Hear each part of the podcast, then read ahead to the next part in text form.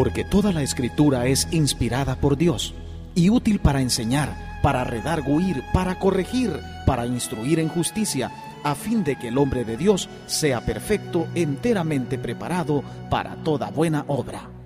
Con ustedes ahora el mensaje de la palabra de Dios. Pero quiero hablar sobre los propósitos de Dios para la vida de los hombres. Usted sabe que Dios siempre ha tenido propósitos de bien para todos los seres humanos. Dios es alguien que ama al hombre, que ama a la humanidad, no al pecado. Porque es aquí donde mucha gente se confunde y cuestiona a Dios y pregunta y dice si Dios ama a la humanidad, si Dios es bueno, si Dios es amor. Entonces, ¿por qué razón Él permite que haya hambre? ¿Por qué permite Dios que hayan violaciones? ¿Por qué entonces si Dios es amor y Dios es bueno y Dios ama al ser humano? ¿Por qué entonces hay tanta maldad y tanta violencia en la faz de la tierra? Yo quiero decirle que desde un principio el plan de Dios siempre ha sido bendecir al hombre. Yo quiero que esta mañana, hermano, por un momento usted, usted se traslade al huerto del Edén y piense todo lo lindo, todo lo maravilloso que Dios creó. Si usted lee desde el capítulo número uno del libro de Génesis, Ahí se nos habla cómo el Señor comienza a separar las aguas de la tierra. Cómo el Señor, hermano, comienza a formar y a poner orden en el universo. Comienza su creación. La escritura dice que por su palabra fueron hechas las cosas. Y ciertamente, hermano, esto se reafirma aún en el Nuevo Testamento cuando encontramos a Jesús en medio de aquella gran tempestad, donde él estaba tan cansado que ni aún la tempestad lo despertaba. Los discípulos sentían que la barca se estaba hundiendo y que se ahogaban, que se morían. Pero es ahí donde llegan los discípulos y le dicen, Señor, despiértate porque perecemos, Señor, levántate porque nos morimos, sálvanos. Pero ve el poder de la palabra de Dios. Jesús solamente le ordena aquella tempestad al mar, le dice, calla, enmudece. E inmediatamente el mar obedeció al Señor. Hermanos amados, sabemos que hay poder en la palabra de Dios. Sé que hay gente escéptica, hay gente que no cree en Dios, por eso se les conoce como personas ateas. Hemos enseñado en otras oportunidades. Cuando hablamos de la teología, es una palabra compuesta, teo es Dios. Logía viene de logos, que significa ciencia o estudio. Teología es el estudio de Dios o de las cosas divinas. Pero Teo es Dios y cuando decimos ateo, son aquellas personas que están en contra de Dios y que no creen en Dios. Pero aunque el hombre muestre en su insensatez esa incredulidad para no creer a las cosas celestiales, a las cosas eternas, hermanos, el mundo está rodeado y da testimonio de que hay un Dios que tiene el control sobre todas las cosas. Y la Biblia nos explica y nos da el orden de cada una de las cosas que Dios formó e hizo con su mano poderosa, pero dentro de ese plan y esa creación, Dios crea a Adán, al hombre que fue formado del polvo, fue formado de la tierra. Pero el, plan, hermanos, de Dios era maravilloso. Mire que Dios tenía tanto cuidado que al formar su creación, cuando hace al hombre, Dios se da cuenta que el hombre se encontraba solo y dice, bueno, le voy a hacer una ayuda idónea. Y eso deben de ser las mujeres para sus esposos, ayudas idóneas. Amén. No estorbos en el ministerio. No estorbos para servir a Dios. No estorbo, hermano, para hacer el trabajo que Dios nos ha encomendado, sino ser un ayuda, ayuda, apoyo, estar ahí, que cuando el hombre se sienta debilitado, sin fuerza, la mujer le diga, mi amor, acuérdate quién es el que te ha llamado. El que te ha llamado, Él te va a fortalecer, Él te va a dar las fuerzas. Así que adelante, no seas chico pale. Qué lindo es tener esposas así. ¿Cuántas esposas son así? Digan amén todas las esposas. Por fe, diga amén, yo soy así. Y los esposos, ¿cuántos esposos motivan a sus esposas para que busquen la presencia de Dios, para que busquen las cosas del Señor, para que se congreguen, para que busquen a Dios? ¿Cuántos hombres hay así? Aleluya. ¿Se dieron cuenta, hermanos? No está parejo el asunto. Pero vea que Dios quiere, hermanos, que trabajemos en unidad como matrimonio, y esto es en el caso obviamente de aquellos que estamos casados, y que sirvamos a Dios juntos. Porque Dios quiere bendecirlos. Mire, el Señor, amados hermanos, cuando Él forma al hombre, Él le da indicaciones. Saca a Eva de la costilla del hombre, de su costado, y, mire, y los pone sobre el huerto de el Edén, y prácticamente ellos tenían a disposición todo, todo, hermano, todos, no tenían ellos que hacer mayores esfuerzos, Dios les había provisto todo. Había una vegetación, hermano, perfecta, hermosa. La tierra era perfecta, era hermosa porque no había caído todavía la maldición sobre la tierra, ni sobre el hombre, ni sobre los animales, ni sobre las plantas. Todo estaba bien. Ahora, ¿de qué manera vivía el hombre? Mire, eh, realmente el Señor no nos da todos los detalles así con lujo, pero si usted tiene alguna pregunta cuando esté en su presencia, ahí usted se va a dar gusto, le va a hacer todas las inquietudes que usted tiene, ¿verdad? Se las hace directamente al Señor. Pero yo quiero que usted considere por un momento, recordemos que para esa época no existía la muerte. Amén. El Señor no quería que el hombre muriera. El plan original de Él es que el hombre pudiera vivir y pudiera disfrutar de todas las bendiciones que Dios le había provisto. Hermano, cuando yo meditaba en esto, pensaba en nuestro tiempo, en la época que a usted y a mí nos ha tocado vivir. Dios sigue teniendo la misma intención, el mismo plan de que el hombre pueda ser bendecido por la mano de Dios. Y Dios ha puesto a su disposición muchas cosas y dentro de ellas están las congregaciones. Las iglesias donde el hombre puede acercarse a Dios, puede buscar de su presencia, puede, amamos hermanos, tener una relación personal con Él. Pero vea cómo desde un principio el hombre en lugar de escoger lo bueno, siempre escoge lo malo. Todo les había sido dado a ellos, no tenían problemas. Lo único que el Señor hace con el hombre es que le pone una sola condición. Es todo lo que él pedía, una cosa.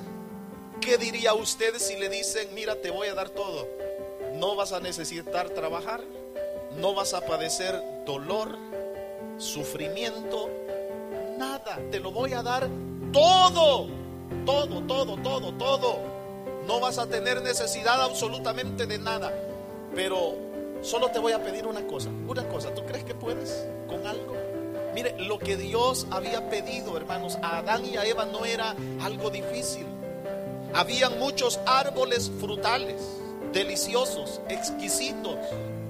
Y lo único que Dios le dice a Adán y a Eva, mire, aquí está, de todo esto ustedes pueden comer, ustedes pueden participar. Todo esto yo lo he creado para que ustedes lo disfruten. Pero solamente hay un árbol del cual ustedes no pueden comer de ese fruto y ni siquiera lo pueden tocar. Oye, no sé si le llama la atención eso, comer y tocar. ¿Cómo cree que muchas veces entra la tentación a la vida del hombre? El hombre puede ver, pero una cosa es ver, comenzar a codiciar, pero las cosas cambian cuando el hombre se atreve ya a tocar lo que no es bueno o lo que no le corresponde. Mire, eso es, hermano, cuando alguien ve a una persona que está ahí a su lado y se le ha caído la cartera y se ven un par de billetitos allí de a 100, así afuerita. Y la persona dice, bueno, pero ahí está. Yo no sé si será de esa persona o no, quizás alguien la dejó ahí. Y trata, hermano, de alguna manera justificar, ¿no? Lo que quiere hacer, pero una cosa es que lo piense, que lo ve ahí, y otra cosa es cuando disimuladamente viene, lo agarra y dice, esta es la bendición que el Señor me ha dado. A veces queremos cambiar o tergiversar, hermanos, eh, ciertas cosas. Y vea que es impresionante, pero Satanás siempre presentará a la vida de los seres humanos y pondrá tentaciones que van a ser agradables ante los ojos de los hombres. Por eso la lectura, hermano, que hoy hemos compartido, usted puede notar que en el capítulo número 2, versículo número 17, o vamos a leer desde el 15, mire lo que sucede. Dice, el Señor tomó pues Jehová Dios al hombre y lo puso en el huerto del Edén para que lo labrara y lo guardase. Y mandó Jehová Dios al hombre diciendo, de todo árbol del huerto podrás comer. Mire, ahí está la bendición. Él le había dado acceso, hermano, a todo, para que comieran de todo. Pero en el versículo 17 de este capítulo 2 de Génesis, dice, más del árbol de la ciencia del bien y del mal, no comerás. Ahora, note esto, Dios habla y Dios dice, mira, tú puedes hacer esto, puedes deleitarte, esto yo lo he creado, es para que tú lo disfrutes, para que tú lo goces. Pero de este árbol es el único que no vas a tomar nada, ni vas a comer. Y mire, e, el Señor hace una advertencia. Y en todos los tiempos, hermano, en las diferentes dispensaciones, de la cual la Biblia nos habla, las dispensaciones son los periodos de tiempo donde Dios ha tratado con el hombre y sigue tratando. Pero siempre Dios lo ha hecho, hermano, porque siempre su intención ha sido y es bendecir la vida de los seres humanos. Pero siempre hay una condición. Y después de esa condición, si el hombre no llega a acatar, si el hombre no llega a obedecer la voz de Dios, viene una advertencia. Y en este versículo nosotros encontramos esa advertencia que Dios hace. Dice mas del árbol de la ciencia del bien y del mal no comerás, porque el día que de él comieres, ¿qué dice ahí? Ciertamente morirás. La Biblia dice en el libro de Romanos que la paga del pecado que es es muerte. ¿Y cómo entró entonces el pecado en el hombre? Entró por la desobediencia. Y la desobediencia es un pecado delante de Dios. Sin embargo, amada iglesia de Cristo, yo quiero que meditemos esta mañana. Dios había hablado a Adán, había hablado al hombre, le había entregado todo, pero lo condiciona y le dice, si tú llegas a desobedecer y, llegas a hacer esto, entonces vas a morir ese día. Eso significa que el plan de Dios era que el hombre viviera, hermano, por muchos años. Y de hecho la Biblia registra un hombre llamado Matusalén, que vivió más de 900 años. Dios, en su misericordia, aunque por causa de la desobediencia entra el pecado, hermano, al hombre, pero Él todavía en su bondad y en su misericordia permitía que las personas vivieran por muchos años. Por eso antes de decir, tengo 100 años, eh, la gente decía, no, si es que yo estoy joven todavía, me siento muchacho.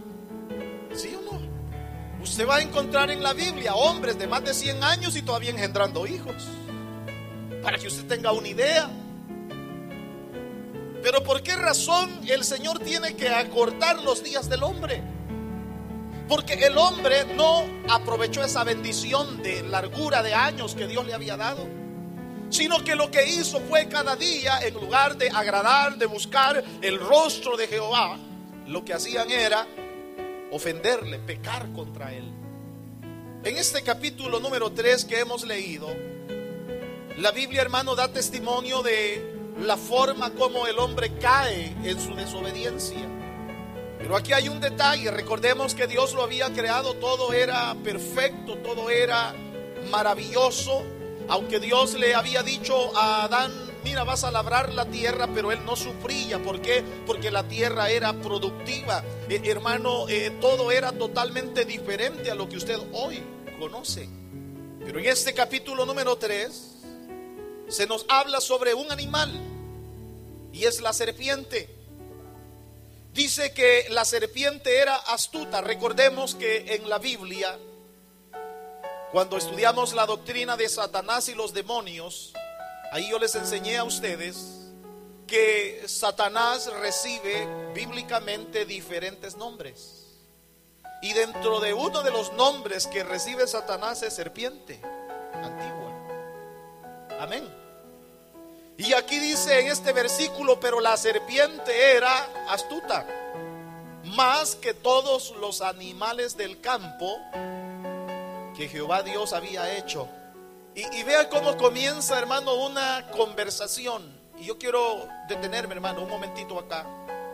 Porque Satanás, que Dios lo reprenda esta mañana, sabemos que es un ser, hermano, astuto. Y que Él no va a desperdiciar ninguna oportunidad que Él tenga en la vida del hombre. Él siempre está al acecho. Por eso la Biblia lo describe que anda como león rugiente viendo a quien devorar. Porque lo que Él quiere es la destrucción de la vida del hombre. Él quiere la muerte. Pero vea que esta serpiente inicia una conversación. ¿Y sabe con quién inicia la conversación? No la inicia con Adán, sino que se va a la mujer. Se va a Eva. ¿Por qué será? Algunos dicen es que el sexo femenino es el sexo débil, dicen.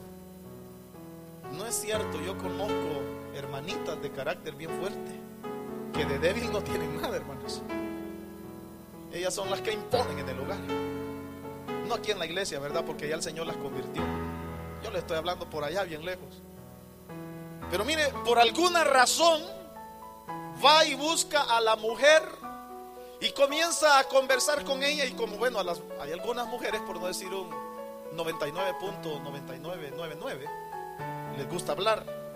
Dice que comenzó a conversar y como era astuta, le dice la serpiente, así que Jehová ha, ha dicho que ustedes no coman, con que Dios os ha dicho, no comáis de todo árbol del huerto.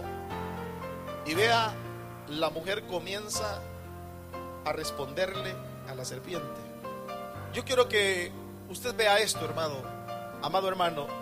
Cuando el hombre comienza a darle oportunidad a Satanás y comienza a escuchar la voz de él en lugar de atender la voz de Dios, porque hermano, aquí hay una tremenda lección. Dios había hablado ya con el hombre, con Adán y Eva, pero también ahí aparece Satanás hablando con el hombre. Vea, dos voces, la voz de Dios y la voz de Satanás. Pero ¿qué es lo que llega a suceder? Aquella mujer comienza a entablar, hermano, esa conversación. Cuando yo quiero decirle, mi amado amigo, mi amado hermano, usted no necesita estar conversando con Satanás.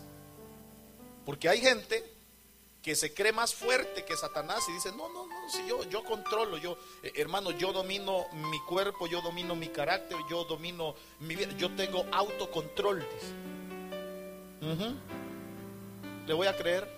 En cierta oportunidad hubo un líder, no aquí, eso fue en otro estado, donde tuvimos la oportunidad eh, de estar ministrando en la música y estuvimos viviendo alrededor de dos años en esa ciudad en ese estado. Pero recuerdo a un líder de la iglesia, joven, apuesto, bien parecido el varón. Y había una hermanita que andaba ahí atrás de él. Y como él era el líder de la célula, era soltero, la hermana eh, tenía un hijo, pero la habían abandonado.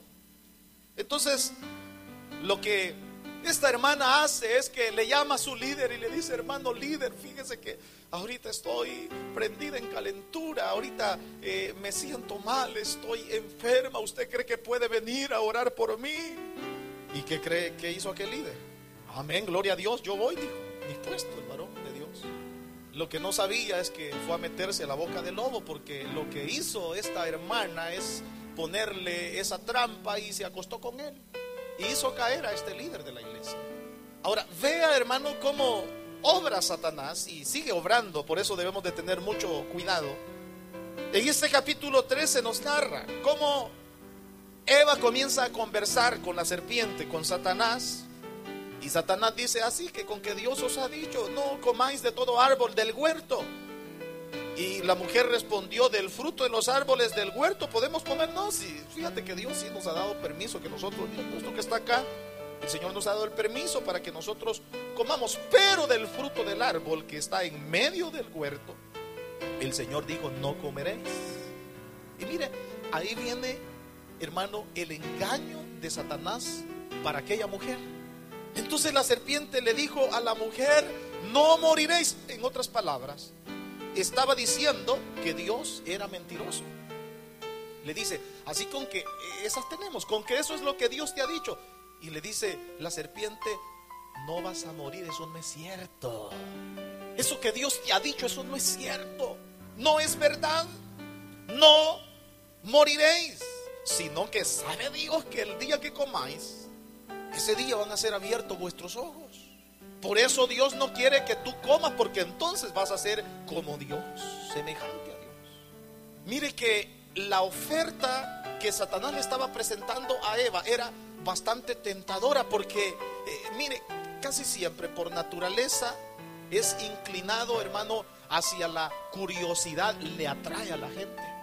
Por eso va a ver usted gente, hermano, hasta endemoniada, porque hay, cosas que le inquietan, hay eh, personas que les gusta ver las películas de terror, ahí donde salen eh, endemoniados y monstruos, personas, hermano, que se han metido a, jugar, eh, hermano, con un ejemplo, la Ouija, por ejemplo, y, le gusta, bueno, voy a, a preguntarle a esta bruja a ver qué me dice. ¿Sabe? Un día yo andaba, hermanos, cuando todavía existía Plaza Fiesta y, me llamó la, atención porque había un puesto donde, donde leían la mano y le leían el futuro y todo eso. Y, fíjese que me sentí tan inquietado, hermano, para ir a hablar con esa bruja, pero no para preguntarle eh, cuál era mi futuro, obviamente, sino para decirle qué le deparaba si no se arrepentía. Sí, porque la verdad, pero mire, el hombre casi siempre se siente inquietado y se mete a esos lugares porque quiere saber cómo le va a ir en el amor quiere saber si se va a sacar la lotería, si puede comprar un boleto o no. La gente siempre está inquietada que quiere conocer cosas.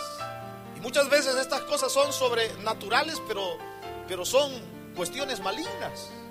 Pero cuando se le habla de Dios y se le predica y se le habla que Cristo es real, que Él murió en la cruz del Calvario y, hermano y que nos ama y que lo único que el hombre y la mujer necesita es venir con un corazón contrito y humillado y ponerse de rodillas y decirle Señor perdona mis pecados porque soy pecador. Cuando uno les predica eso, eso no lo creen.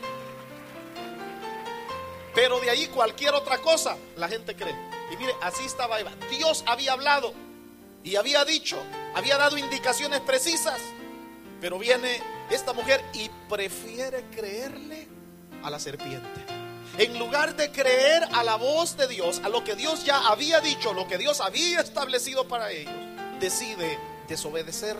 Y es acá, hermano, donde entra el pecado por la desobediencia la serpiente se lo presenta muy bonito y le dice, no, lo que pasa es que el día que tú comas, los ojos van a ser abiertos. Y el Señor sabe que eh, van a conocer ustedes el bien y el mal. Entonces eh, vino la mujer, dice la palabra, y vio que aquel fruto, hermano, era bueno para comer. Sabe que Satanás, hermano, siempre presentará las cosas de una forma atractiva. Sí, de una manera atractiva. Yo sé que algunos de ustedes han escuchado cómo tristemente han habido siervos de Dios muy usados por Dios y que a veces han caído en el pecado, en la desobediencia. Pero cuando el diablo ha llegado a ellos, no piense usted que han caído, hermano, con una mujer toda greñuda, eh, así con la cara torcida y, toda, toda fea, eh, toda vieja y toda arruinada. No, eh, el enemigo, hermano, pone carnada, a veces carnada fresca, atractiva. Y como hermano, hoy hay tantas cosas, ¿no? Que hay lugares, usted se puede meter a una tienda, a un mall, y ahí están las señoritas diciéndole, mire, mire, venga de aquí, eh, mire, nosotros la podemos transformar, venga, siéntese aquí y comienzan, hermana, a pasarle la brocha por diferentes lugares. Igual cuando uno ve Wow, qué diferente. Parece otra persona totalmente diferente. El problema es cuando se quita todos esos asuntos, que se vuelve a la realidad. Nadie se va a ofender, hermano. No lo digo para ofender a nadie. Simplemente traigo esto porque debemos de saber cómo el enemigo obra, cómo el enemigo actúa, presentándonos cosas irreales.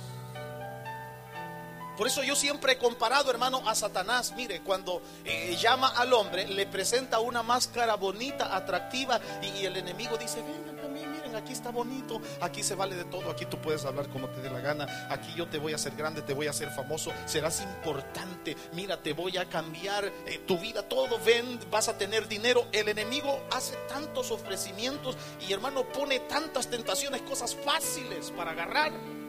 El problema es que de lo que el hombre no se percata es que atrás de esa máscara está él Atrás de él está la muerte. Porque todo pecado conduce al abismo, conduce, hermano, hacia la muerte. Y vea que hay muchas personas que se sienten atraídas. Y así estaba Eva y decía, bueno, pero este árbol, ¿qué? ¿cuál es la diferencia que tiene al, de otros árboles que el Señor ha puesto aquí en el huerto? Es más, si este fruto se ve atractivo. Hay muchos que dicen que fue una manzana. La Biblia no dice que fue una manzana. yo no sé por qué han sacado eso. Pero dice que tomó su fruto y comió pero no le bastó desobedecer y arruinarse ella sola, sino que se arrastró al marido. Se arrastró, hermano Adán. Mire, y este detalle es bien importante. Mire, por eso todos los matrimonios que estamos acá, esto es importante porque, hermano, tu vida espiritual, esto influye mucho en tu cónyuge. Si tú eres una persona que buscas del rostro de Dios, eres una persona de oración, eso va a influir en tu matrimonio, no solamente a tu esposa, a tu esposo, sino a tus hijos también. Pero si dentro de tu matrimonio tú te consideras un hogar cristiano, un hogar de creyentes que van todos los domingos a la iglesia, sin embargo en tu hogar y allá en la calle das mal testimonio y tus hijos ven que eres una persona malcriada allá afuera, que das mal testimonio, que golpeas, eh, hermano, a tu esposa, entonces ¿qué crees? Que vas a influir en tus hijos. Se acabaron los amenes, ¿verdad? Yo sabía. Vea cómo Eva comienza a decirle, mi amor, mira lo que te traje. No le dijo, mira lo que te he comprado porque el pecado Satanás lo ofrece gratis. No le cobra nada, hasta después le pasa la factura. Allá en el infierno. Mi amor, mira, qué deliciosa esta manzana, ¿no es cierto? Mira qué delicioso este fruto. Y viene aquel simple y cae en la trampa. Es que miren, las mujeres, hermano, tienen un poder de convencimiento tremendo. No, en serio, es en serio, Mire, muchas veces hay una de mis hijas que se acerca y yo digo, no, esta vez no le voy a dar, esta vez no le voy a comprar. Me preparo mentalmente, pero siempre me convence. Si tienen un poder, hermano, de convencimiento tremendo. Y viene Eva y, logra persuadir a Adán y de repente se dan cuenta que están desnudos. Y entonces escuchan la voz de Dios que les llama y ellos comienzan a esconderse y el Señor replica en llamarles nuevamente hasta que por fin responden. Pero dicen, señores, que estamos desnudos. Y Dios les dice, ¿y quién les ha dicho a ustedes que están desnudos? Porque antes estaban desnudos, hermano, y era como no había pecado. Todo estaba, su mente era, era sana, ellos no conocían el pecado, la maldad. De manera que no había malicia, no había morbosidad, no había absolutamente nada de maldad en la mente y en el corazón de ellos. Ahora, Dios ya sabía porque lo conoce todo. Y es que es lo tremendo. Mire, ellos tratando de esconderse de Dios el Señor que pesa los corazones. Él sabe, hermano, dice la escritura que todavía ni hemos dicho la palabra cuando Él ya sabe qué es lo que vamos a decir. Hermanos, ese Dios maravilloso, ese Dios poderoso, comienza a hablar con ellos y si usted sigue leyendo, hermanos, estos, estos versículos, usted se va a dar cuenta que cada uno de ellos no quiso tomar su responsabilidad. Y mire que esa herencia que dejó tanto Adán como Eva Es una herencia que hasta el día de hoy todavía sigue causando efectos y ha causado efectos de generación en generación. Por la razón de que cuando Dios nos enfrenta en una situación, en un problema, usted puede darse cuenta cuando usted habla con una persona que le ha fallado a Dios o que está haciendo mal ciertas cosas, siempre usted notará que la persona pondrá un pretexto, pondrá una excusa, tratará de justificarse siempre. Y eso es lo que comienza a hacer Eva. Mire, cuando el Señor habla, obviamente con quien había hecho un, trato, con quien Dios había hablado principalmente, porque fue el primer hombre de la creación, fue Adán, y él le habla a él, pero, pero ¿qué dice Adán?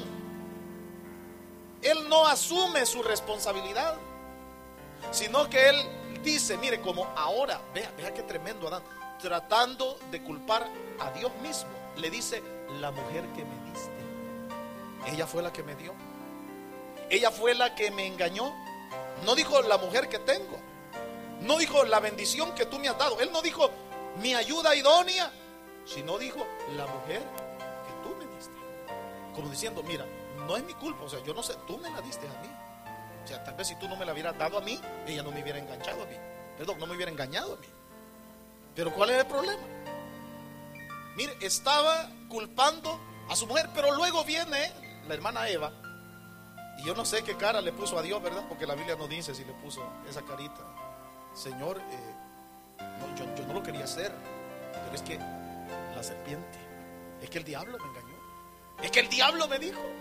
Es que la serpiente me dio. No, ella fue la que tomó.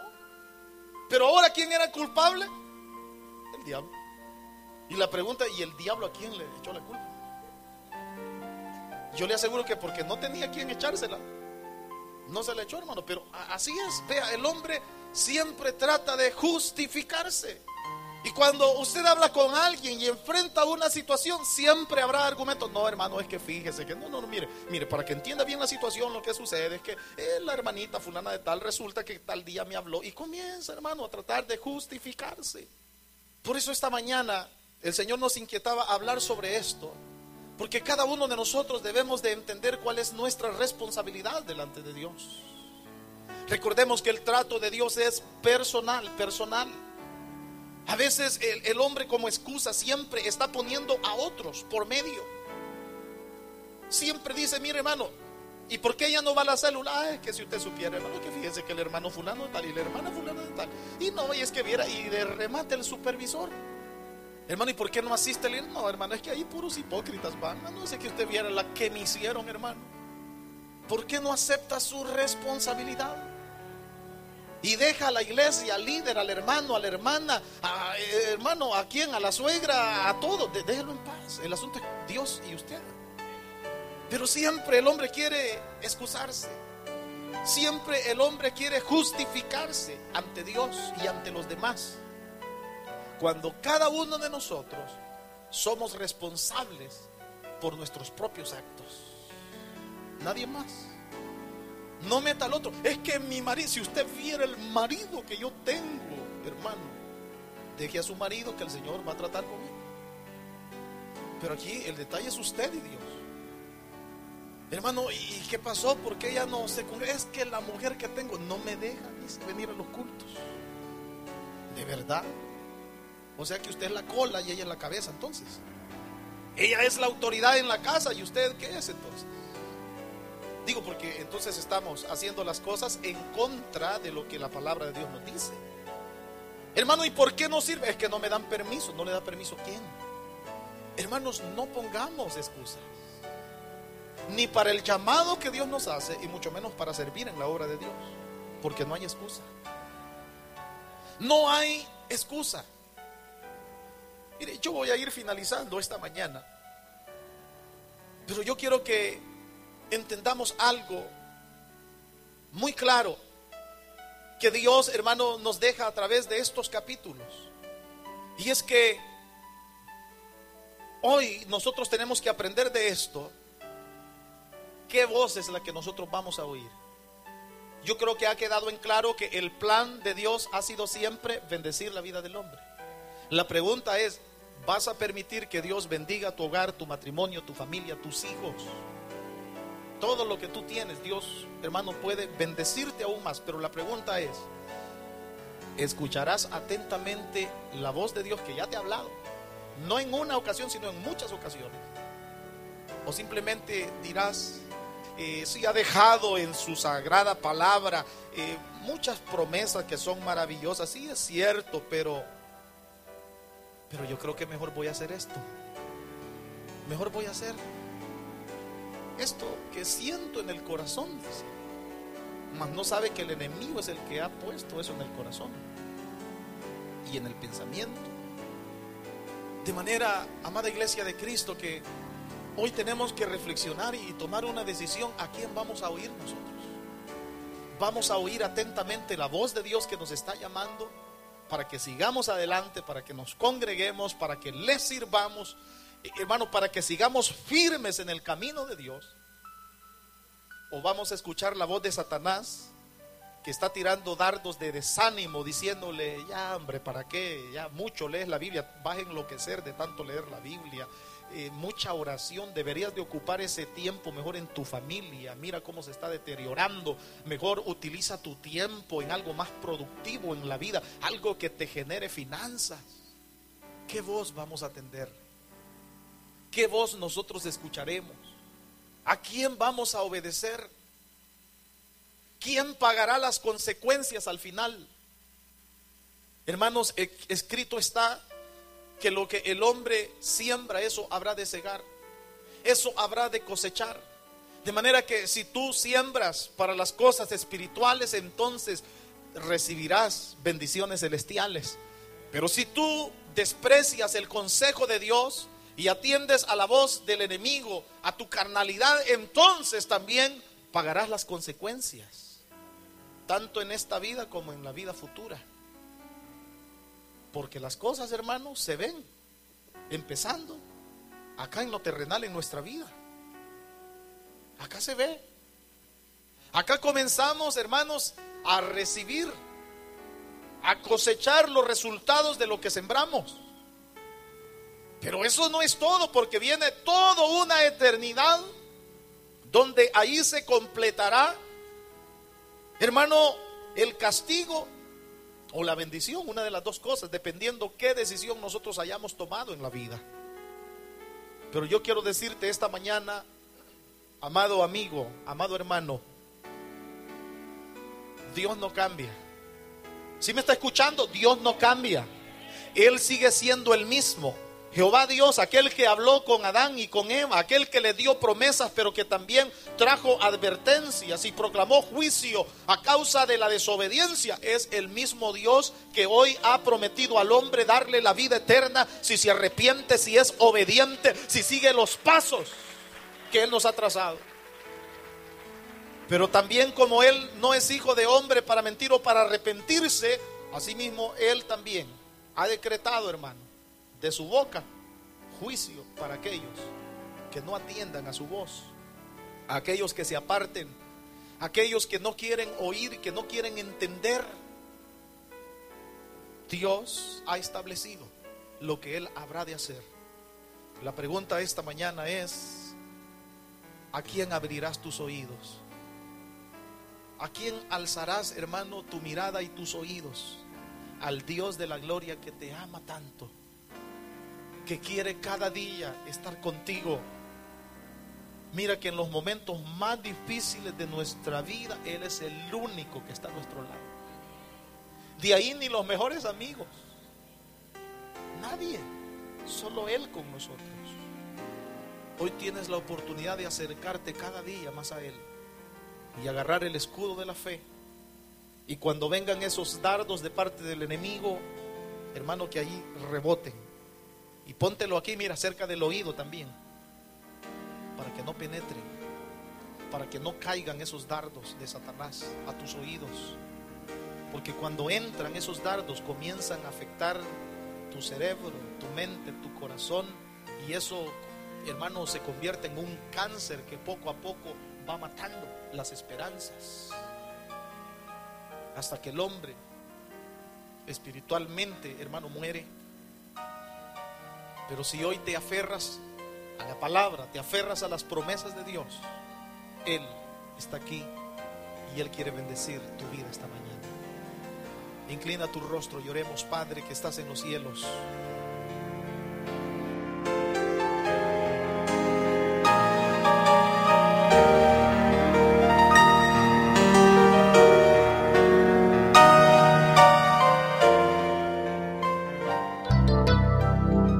Queremos orar por usted. Llámenos al 704-502-4444. 704-502-4444